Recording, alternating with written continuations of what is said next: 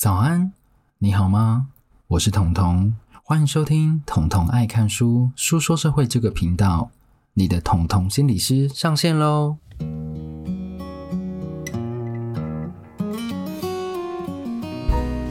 好，大家有没有发现这一集的片头有没有比较不一样呢？因为这一集我打算小小的来更改一下片头，因为我发现我最近讲心理学的书真的是太多了，所以。如果你从这些书里面，你有对你的生活有得到一些帮助的话，那就我很开心能够帮助到你。如果这种类型的书回想也不错的话，那我接下来也可能会将这一类的书纳进我的选书方向，因为我本来是以社会为主嘛，这边还可以再加一点心理方面的书。那节目开始之前呢，我想要先念一下 Apple Podcast 上的一个留言哦，他的账号叫做安卡桑。应该是日本名字，对对对。然后他说，标题是书籍的领域很吸引人。接下来是内文，当然是五星呐、对，不是五星我就不念。好了，这我发现大家留言都是五星，所以大家不要去开先例，好吗？就是五星，我们有时候就是循规蹈矩就好了，不要标新立异，好吗？好，这个留言是有些频道还蛮多选书都比较偏向于理财或比较大众化的热门书籍，意外发现彤彤的这个频道还蛮喜欢您的选书方向跟观看的角度的。还蛮多主题都会让我在第一时间就想点进来听，有时候讲的过程中又提出自己的看法跟角度和不同的想法，觉得能听到跟自己不同的观点，这频道很有意义啊！我觉得要先感谢这个听众留言，因为先感谢的原因是因为我发现大家最近都不太留言，哈哈，没有啦，就是先感谢他，然后。他讲出来一个，我觉得在我选出来讲，我觉得是一个重点，就是我比较没有在 care 现在市场上流行什么样的书哦，我比较喜欢的是以我自己价值观，我觉得我想念给各位的书。那我觉得这些书有些不一定最对你的胃，但是它可以拓展你的思考，拓展你的想法。我觉得这些书都蛮好的，而且它是一个真实发生的故事。我觉得真实发生的故事，它是可以去拓展你的视野的。因为我并不是说我一开始就什么很厉害啊，然后就很会看书。但是我必须讲，我回头去看我这一段路，就是比较高密集的在看书，我发现我在于思考事情方面有更多的敏锐度，更多的角度，不会是单一的第一阶段的思考就自动反射，就是哦，这就是这样哎。我觉得这样子蛮好。好。留言念完呢，我这边就要再讲一下，很感谢下一本读什么的站长瓦基，然后他最近很恭喜他出书了，而且他出的书完全符合他现在正在做的事情。他这本书的书名叫做《只工作不上班的自主人生》。如果你也想往这一方面迈进，靠着为自己工作而不再为其他人工作的话，我建议大家可以去参考一下他是怎么做的。我觉得他的做法是真的成功，也有一些心得的。所以呢，如果觉得有这方面的需求的朋友呢，就欢迎就是直接去买他这本书，对瓦基也是一个支持哦。而且他真的是说书界的典范的，我必须说，因为他说书说到财富自由，我不知道有没有财富自由，但是他可以不用再去找工作了。好啦，我们就先不谈这个了，有点感伤。好，那我们今天要说的这一本书呢，是来自金周刊出版的，这本书叫《哇，人生超赞的》。那听到这一本书的书名呢，你就会知道说为什么要重新录制我的片头。对对对，但是只有这一集啦，之后还是会变回原片头。然后哇，人生超赞的后面有个括号是才怪。这一集呢，就是要来探讨之前讲过的正向思考。还记得我最近非常最近说过的一集，在 EP 六十七，芭芭拉，我很喜欢的一个作家，但是他已经不幸去世了。他所做的失控的正向思考。他在讨论正向思考是如何变成商品到处贩售。那我今天要讲《今周刊》出版这本书，是要来带大家一起讨论：诶，我要怎么分辨有毒的正能量？而且在日常生活中，我该如何与负能量相处？我们不是要消灭它，我们是要共处。怎么样共处会比较好？对，好，首先现在介绍作者，作者是 Winnie Goodman，他是一个在美国职业的心理师哦，他的专长是。个人与伴侣的咨商和创伤修复，并且帮助那些想要改善人际关系和情感意识的人，鼓励他们活出他们想要的生活。这很重要。我不是去改变你，你的咨商是我让你的特点去放大。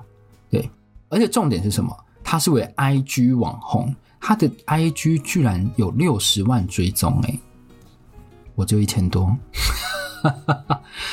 唉，对，我就一千多，但我相信这个领域不一样啦，所以我吸引到的人也不一样。所以我在读这本书的时候，我也顺便去追踪他了，对，我也变成一个 follower 之一。那这一本书呢，我还是会分成三个部分来跟各位分享哦。第一个标题叫做“有毒的正能量”，其实这个东西有毒正能量一直在覆盖着我们的生活周遭，从个人、职场到不同群体，甚至是整个社会，都可以见到它的踪迹。啊，我不知道大家有没有遇过，但是我本身有遇过。我自己在人生挫折和低潮的时候，我有试着向周遭人寻求帮助。那个时候，因为你有时候很难逃出那个泥淖嘛。那当时你就会听到一个很熟悉的答案，这答案就是会有人回复你说：“啊啊，你就不要这样想就好啦，啊啊，你就看开一点就好啦，啊，你这么负面对事情有帮助吗？”可是。这些东西我们听起来都是对的，对的。当然啊，可以正向，谁不想正向？可是呢，我们有从他们这些话得到任何的帮助吗？其实，在当下是没有的，因为我自己有亲身经历。我在负面的状况下，我在听到这些话的时候，这些话并没有办法走到我的心里哦。对，它就是在外面，它就是一些不能说陈腔滥调，但是它会是一种没有温度的词。所以答案其实是很显而易见的哦。你的朋友或者向他伸出援手的人，他在向你宣扬正向思考，而且这些话会让你认为思考负向是一件啊、有罪恶感的事情，是一个人家没有办法体会的罪恶感。那作者认为这样的状况呢，有时候有时候虽然是好意，但有时候是暗指人们他不够努力，因为自己不够快乐和正向，所以呢。才会导致朋友说：“哎，你就快乐点就好了。”所以，我们有时候被安慰的会觉得很羞愧，而且还会觉得说：“哎，是不是我跟其他人不一样？我没有办法这么快乐去面对这件事情？”我们就会漠视自己合理的担忧和疑惑，只为了怎么样在生活中保持这一切都棒透了这种心态哦。而且，当你的生活都被正向思考、都被棒透了这件事情塞满之后，你很难有机会去表达你其他的情绪哦。这种状况其实比我们以为的还常见。为什么？因为这个世界都在兜售你正向思考的商品。这件事就回到，就是像我在《失控的正向思考》里面有提到，雇主他最想卖给你的就是正向思考。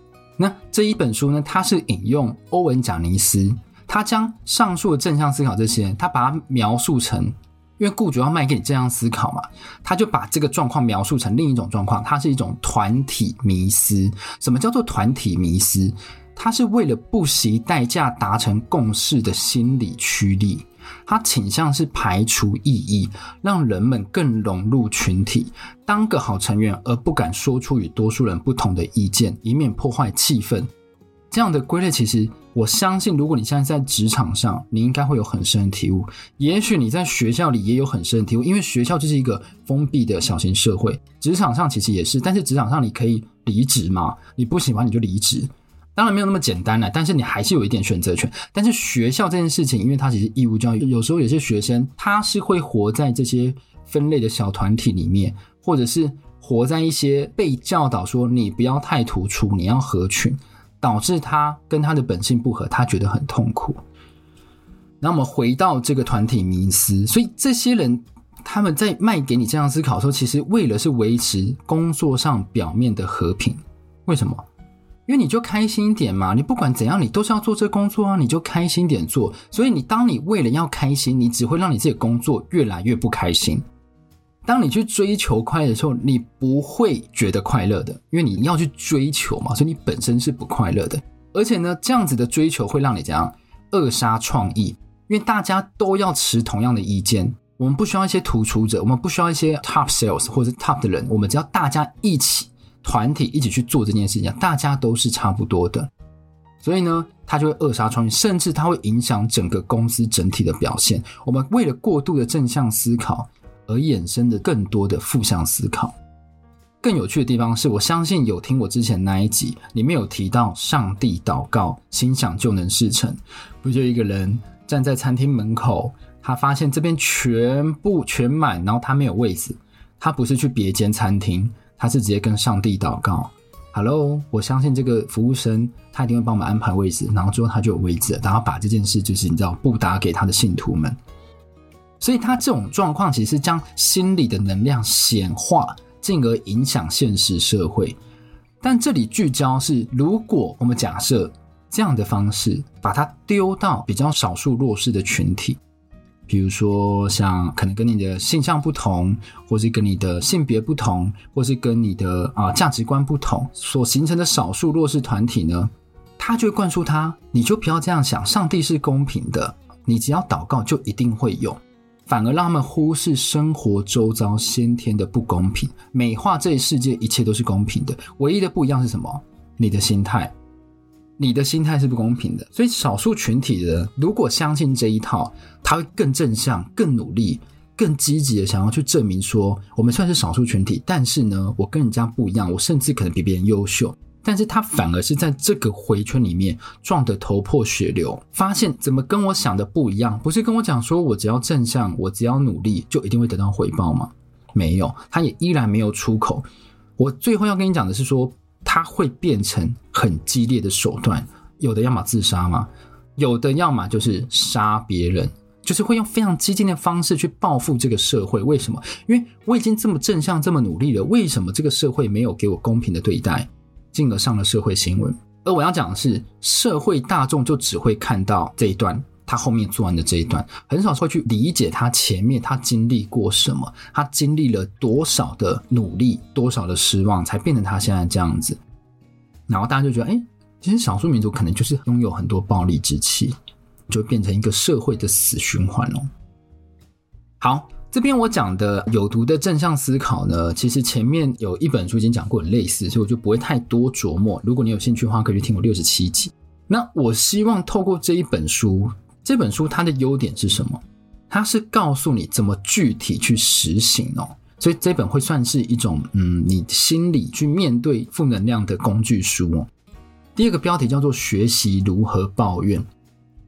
因为我们已经不能拿正能量来掩盖我们所有的负能量了，不可能。刚讲那心情不好你就变好，所以我们的负能量一定会出来。它是一个很自然的情绪，但它总是要有一个出口。所以这里呢，这本书就教你怎么拿捏你的抱怨，怎么拿捏你的抱怨。它把抱怨分成三个种类，所以大家也可以想一下，你平常在跟人家抱怨的时候，是不是也在这三个种类内？第一个种类呢，是透过抱怨，我想改变某人的行为。好让自己舒服一点。第二种呢，是借由抱怨来塑造他人对自己的观感。这个是什么意思？但这个观点我觉得蛮有趣。但这是什么意思？这就是比如说，就举我自己例子来说好了。我常常跟我的朋友讲，因为我朋友都是 iPhone 手机嘛，然后他们都会带 AirPods。我只要一看到 AirPods，讨论到音质的话题，我就会直接说 AirPods 音质真的很糟，欸，你怎么有办法忍受？我就是会这样讲话，然后他们就会诶。没关系，我听不懂。就是他说木耳，不然就有些人就会说，那你觉得要换什么？所以这个例子不是要跟你讲说，哦，我觉得 AirPods 音质很糟，当然它是很糟。但是我是要跟你讲说，虽然是抱怨，但是他会另一个角度来看，就是说，统统好像知道哪一个耳机音质更好，或者是听完我自己的例子之后呢，我也常常听到别人就是同事吧，他会跟我抱怨说，啊。我上次住那个五星饭店呢，有够烂。我希望你们各位都不要再去订，真的很烂。但是他讲不出哪里烂，而且呢，我相信如果他觉得当下真的很烂，他是直接打给柜台。所以我有时候就会问啊，你有跟柜台反映吗？他说没有，只是下次不会再去住。所以我就觉得说，他应该不是要跟我们抱怨，而是要跟我讲说，五星饭店也满足不了他。就是你知道，他就是变成一个 Trivago 饭店专家这样。那第三种呢？是希望透过抱怨来搜集某些人的议题和想法。那我再回到，因为我刚刚三种，我只有第二种讲比较多。第一种呢，第一种抱怨类型，它通常不是要要求一个解决的方法，它是需要一个放置的空间。所以呢，他就建议说，如果你是第一种的话，你是针对别人的抱怨的话，第一个我建议你就是直接跟朋友抱怨。第二个是什么？写下来。你发现这个抱怨如果跟其他人抱怨的话会对你有害，你就把它写下来。他说写下来其实会比想象中还要更有效。那我刚刚讲第二种抱怨是不是还蛮讨人厌的？我也是蛮常做这种令人讨厌的事情。但是呢，它在无形中可以增加什么？你对某种团体的归属感。因为如果你今天是跟对音质有研究的人，像我觉得可能某些音质，我觉得没有办法达到我标准。我如果跟人家讲的话，我们就会有共鸣，就可以聊更多。这是不是在硬凹啊？那我我觉得是这样子啊。然后人家如果想到耳机的话题，你会想说，诶，我可以去问一下彤彤，maybe 是这样子。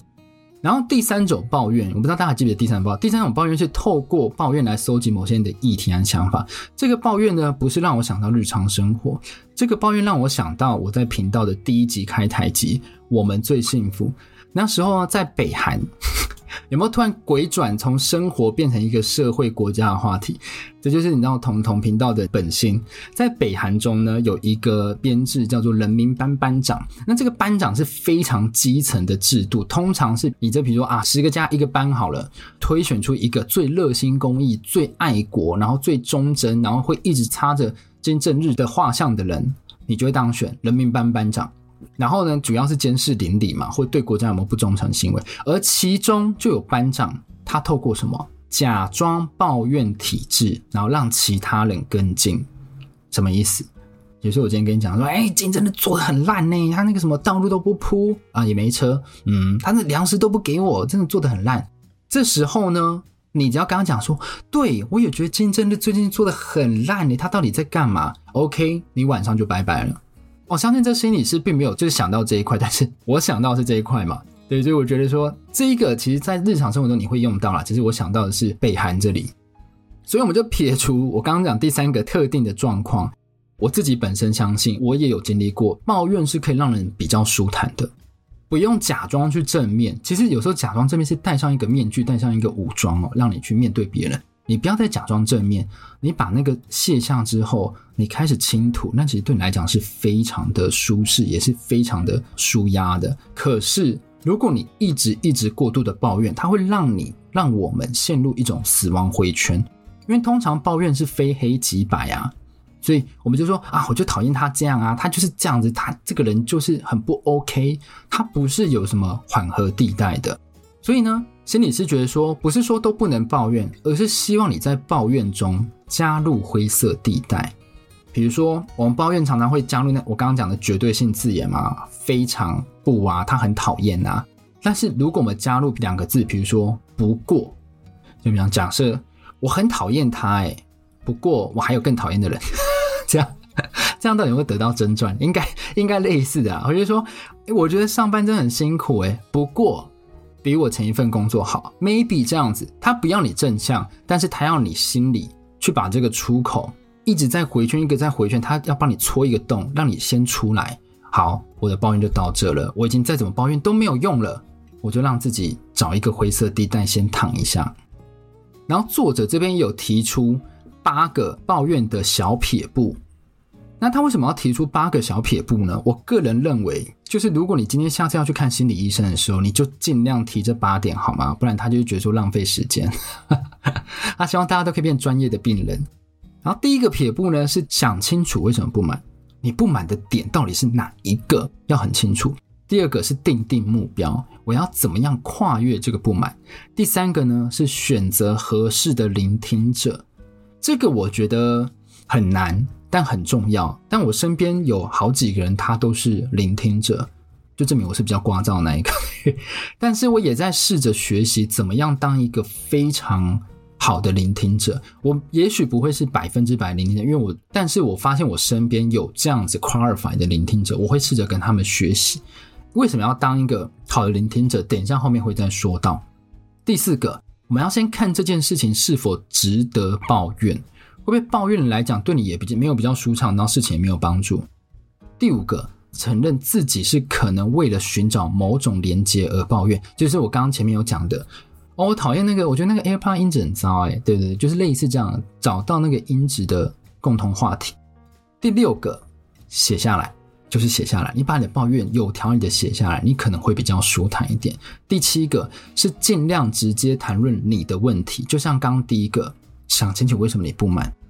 第八个，他要你不受任何影响的将重心放在问题上，不要东扯一个西扯一个，我们就专注在问题上。你不满的东西，我们就继续往下接，不要突然再扯到别的话题去稀释这件事情。不要，我们如果要开始抱怨的话，我们就要让人家知道说，我不满的点是哪一个、哪一个、哪一个，但我希望他会是怎么样的状况，我看我有没有办法解决。那如果没有办法解决，那我就继续抱怨，不是？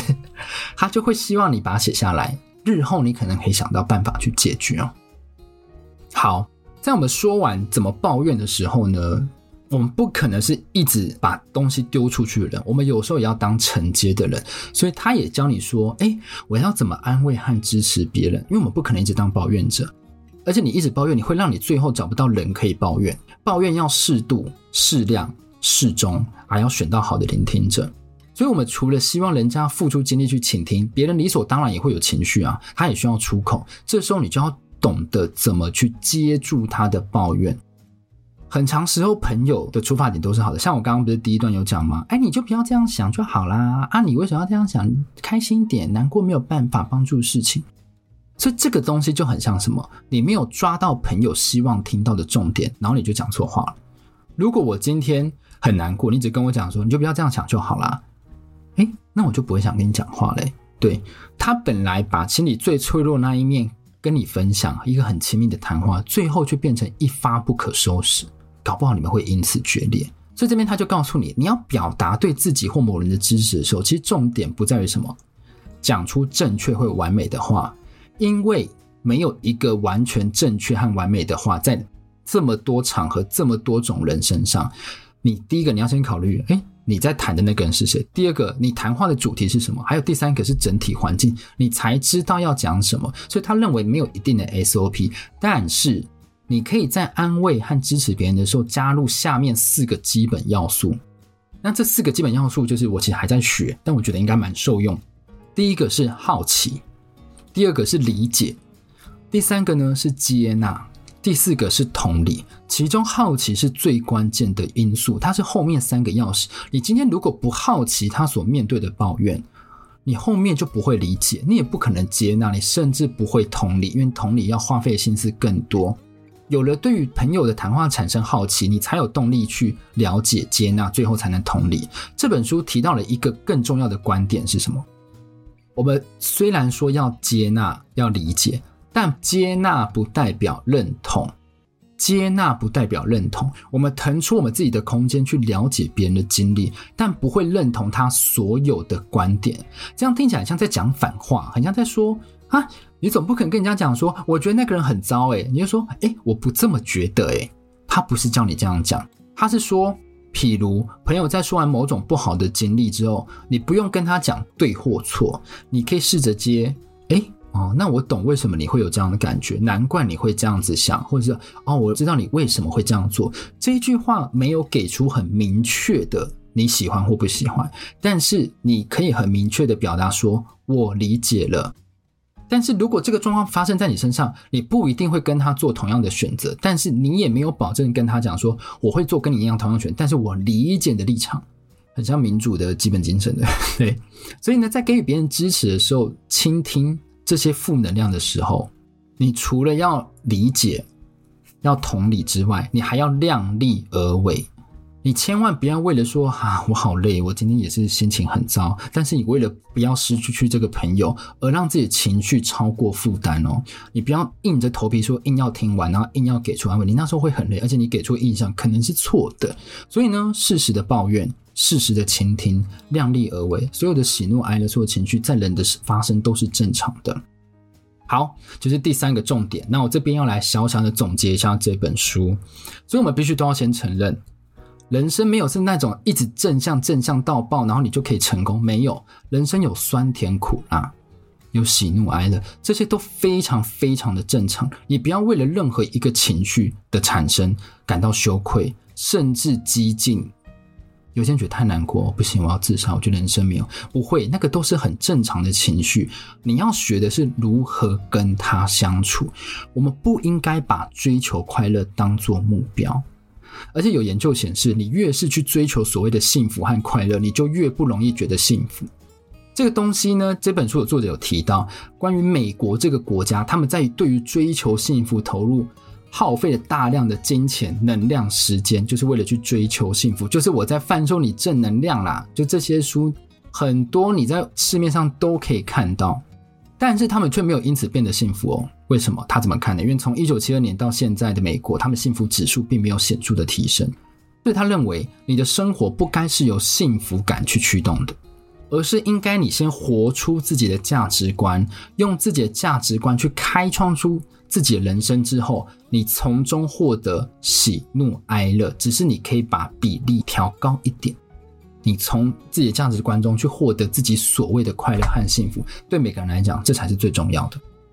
好，那今天这一集这本书看完，我觉得对我自己本身也有很大的受益哦，就是怎么当聆听者这件事情，和怎么样适时的抱怨，这些都可以在我们情绪失控的时候，及时拉住我们自己一把。好。如果你喜欢这期节目，你会喜欢这个频道的话，欢迎你分享给生活周遭的所有朋友。而且最近我在 IG 有做那个 Spotify 的二零二二年的回顾吧，然后我就有发现，其实听众都有听到我的呼吁，很多人是直接把连接分享给其他人，所以我在 Spotify 的。我忘记是什么东西前百分之五吧，就是整个 Spotify 的所有就是 Podcast 节目，我是占百前百分之五，这些都是归功于各位的努力。然后我觉得我 Spotify 也是蛮多人在听的，也很感谢各位。所以你如果喜欢我的节目的话，欢迎到 Spotify 帮我留五星，Apple Podcast 也是留五星，然后帮我好评，然后写出你的经历，可以让更多人想要说，诶，为什么这么多人都有这么有趣的想法？我也想来听听看这个频道，好不好？那今天这期节目就到这边喽，我们下次再见，拜拜。